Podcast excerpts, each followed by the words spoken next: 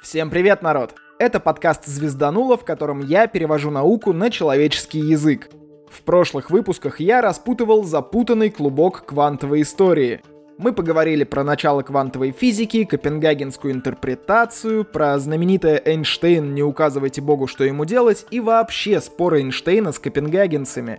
Кстати, я рассказал о споре, но не сказал, чем он закончился. Как-то мимо меня пролетело самое главное.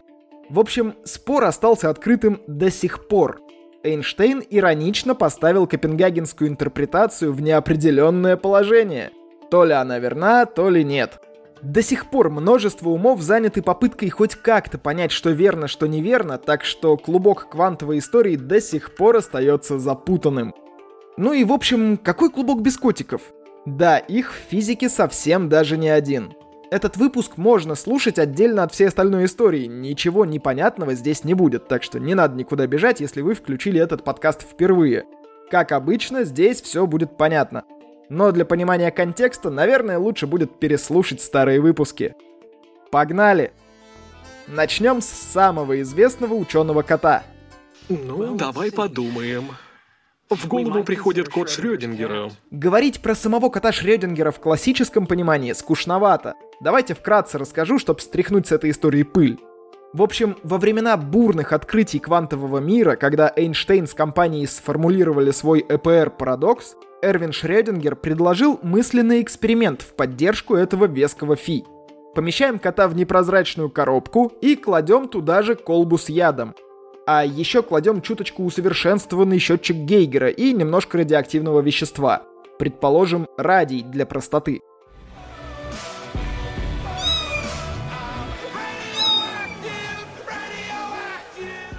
Атом радия может распасться в любую секунду, и если это случится, наш усовершенствованный счетчик Гейгера шарахнет примотанным к нему молоточком по колбе с ядом. Котику, к сожалению, хандец. Ну что, подготовительную часть выполнили, пора и к сути переходить. Аккуратно закрываем ящик. Хотя можно и неаккуратно, эксперимент-то мысленный, нам ничего не будет. Ну да ладно. Закрываем уже коробку, и с этого момента кот находится одновременно в двух состояниях. Либо частица распалась и яд убил нашего кота, либо же частица не распалась и кот жив. Получается, что кот одновременно и жив, и мертв все-таки знали что-то наши предки. Недаром у нас в сказках присказки типа «ни жив, ни мертв» или «видимо-невидимо» всякие понатыканы. Я дома сижу, лежу, сижу, лежу. Такое состояние называется суперпозицией. Реальность как бы размазана в вероятностях, жив кот или нет. Как раз этот момент и возмутил Эйнштейна, Розана и Подольского, а вместе с ними Шрёдингера и еще половину ученого света. Эксперимент вообще родился как развитие Эйнштейновского примера с бочкой. Тот задавал неудобные вопросы и говорил, что мы не до конца понимаем квантовый мир. Одними только суперпозицией, волновой функцией и вероятностями он не ограничивается.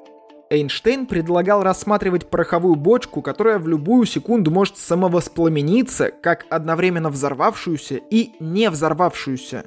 Естественно, реальность всех тыкала носом в эти бочки. Вот, мол, стоят без всяких суперпозиций невзорванные и баста. Никаких волновых функций не надо. Нефиг размазывать эти ваши вероятно взорвалась, вероятно не взорвалась. Но бочки не прижились. А вот идея Шрёдингера как-то запомнилась. Может, всем понравилось, что мысленный эксперимент безопасен для живых котиков, или наоборот, что с мысленными котиками можно проводить любые мысленные эксперименты, я не знаю. В общем, чтобы узнать, как же там наш подопытный, нужно открыть коробку и провести измерение его состояния. И тут происходит то, что копенгагенцы называют коллапсом волновой функции. То есть мы размазанные вероятности собираем в определенный вердикт. Код жив или вот вам штраф от защитников. Вообще, на этом месте обычно копенгагенцы начинают отмазываться, мол, код у вас макроскопический, коробка тоже огромная, а значит коллапс волновой функции происходит почти с самого начала эксперимента. Но здесь их, как правило, уже никто не слушает. Все переживают за котеньку. А есть еще многомировая интерпретация, о которой я в самых первых выпусках рассказывал. Вот сейчас я как раз ее поглубже объясню. Дело в том, что в каждый такой момент наблюдения мы как бы раздваиваем вселенную на два варианта. В одной кот жив, а в другой мы коробочку закрываем и сразу с ней же идем в парк копать под какой-нибудь липкой ямку. Птичку жалко. На этот эксперимент накинули несколько модификаций. Вот вам первая. Называется парадокс Вигнера. Думаю, понятно, кто придумал. В общем, теперь мы вводим в эксперимент еще и друзей наблюдателя. Экспериментатор открывает коробку и узнает состояние кота. Друзья нифига не знают, и в рамках большой огромной вселенной кот все еще не жив, не мертв. Пока экспериментатор всем друзьям не расскажет о результатах, в их кругу кот так и останется в суперпозиции. А потом друзья друзей, друзья друзей друзей.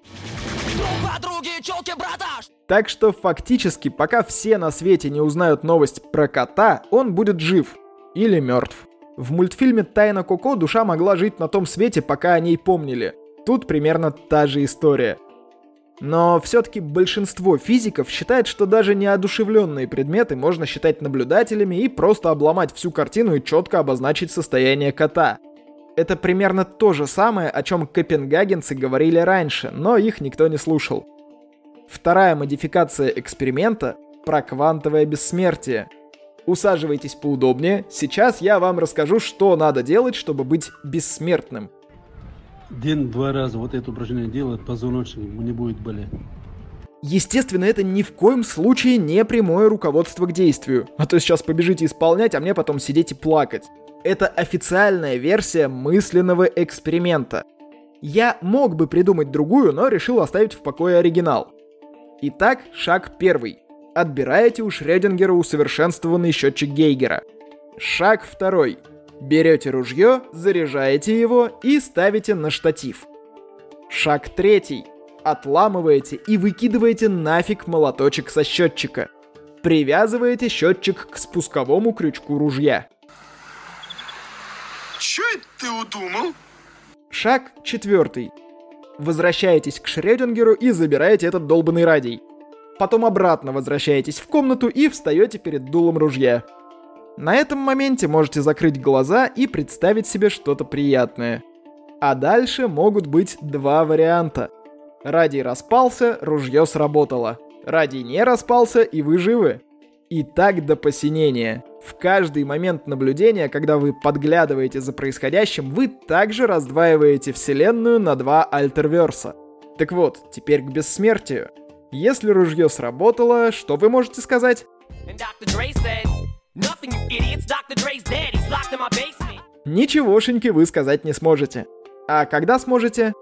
А когда живо останетесь? Вы всегда будете наблюдать только один исход эксперимента. В многомировой интерпретации так и говорится, что участник никогда не сможет перестать существовать.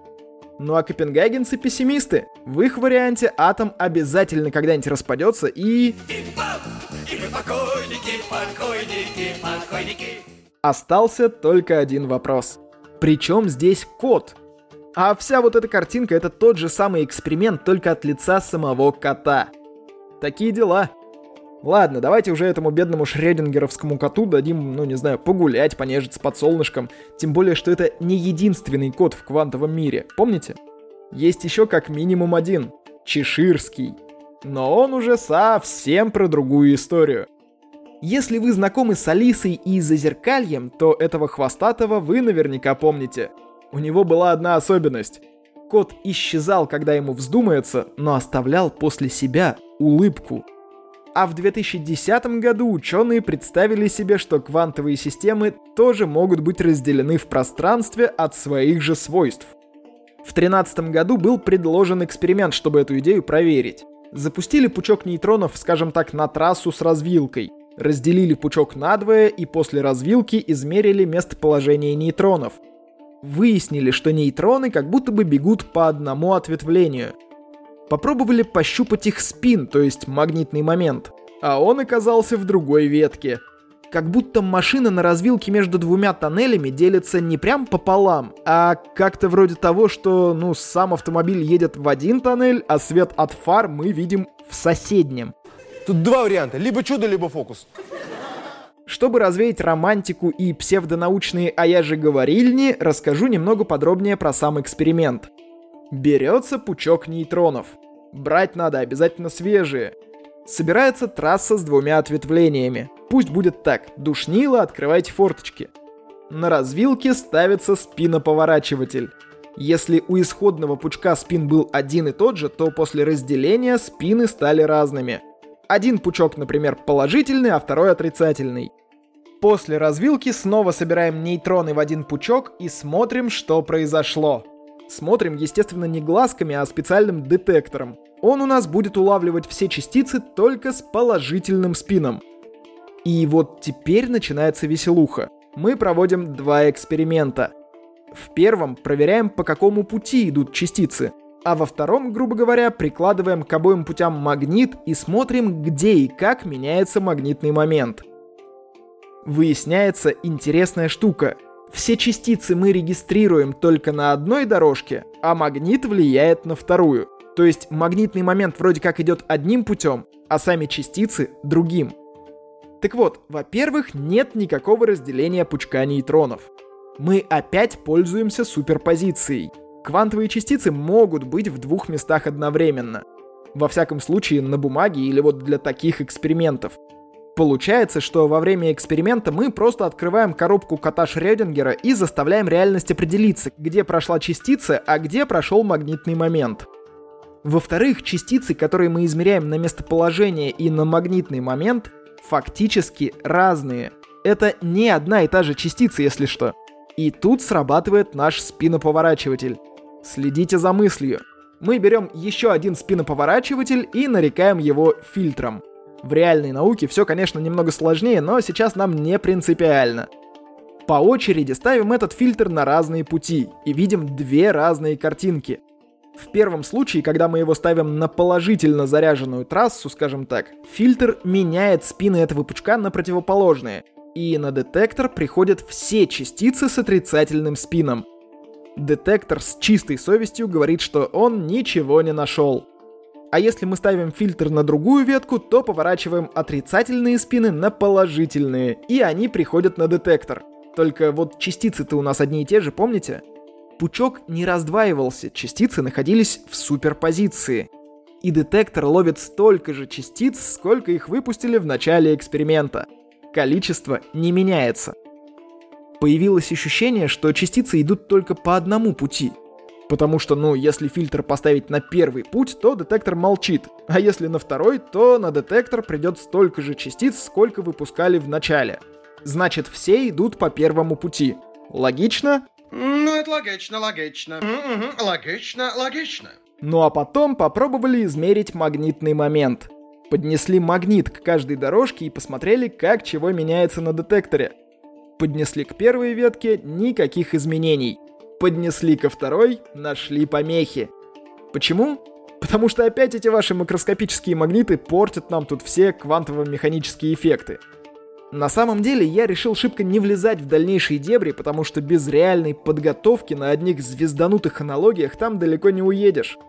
Но все-таки история похожа с предыдущей, только наоборот. Заранее предупреждаю всех душнил. Открывайте уже балконы, форточек явно недостаточно. Сейчас будет трешак. В общем, давайте представим, что магнитом мы заставляем все спины становиться положительными. Пусть будет так, ладно? Я знаю, что это дикая дичь, но ничего проще я не придумал, а рассказывать нюансы разности интерференционных картин я как-то не решился. Так что терпите. Так вот, если мы приложим магнит только к первой цепи, то нифига не поменяется. Там как текли частицы с положительным спином, так и текут. А теперь приложим магнит ко второй ветке. И о чудо, магнитный момент изменился. Детектор фиксирует какую-то разницу в приходящих частицах. О, о, переверните меня. Говард Воловец. Оно понимает. В общем, теперь магнитный момент у нас летит только по второй дорожке, а сами частицы, как мы помним, только по первой ветке текли. В этом вроде как и заключается парадокс, но если мы немного пристальнее будем смотреть на детали эксперимента, то нифига там парадоксального и нет, как мне кажется. Хитрые детекторы, суперпозиция и отбрасывание половины частиц с неугодными характеристиками в угоду результату. Такие дела. Ладно, давайте к закадру. В этом выпуске я опять экспериментирую со звуком. Если вдруг получилась лажа, не обижайтесь, просто напишите. И в следующих выпусках я вернусь к прошлому звучанию. А еще здесь очень много музыкальных вставок. Без них не то пальто, я проверял. Ладно, меня по-прежнему можно найти в Телеграме и ВКонтакте. Ссылки я оставлю в описании. Ставьте оценки, пишите комментарии, отвечайте на гугла форму, подписывайтесь на этот подкаст и рассказывайте о нем всем, до кого дотянетесь. И спасибо тем, кто поддерживает подкаст материально, на Boosty, ВК Донате и в сборе в Тиньков. На сегодня все, народ. С вами был Роман Юдаев. Услышимся в следующем выпуске.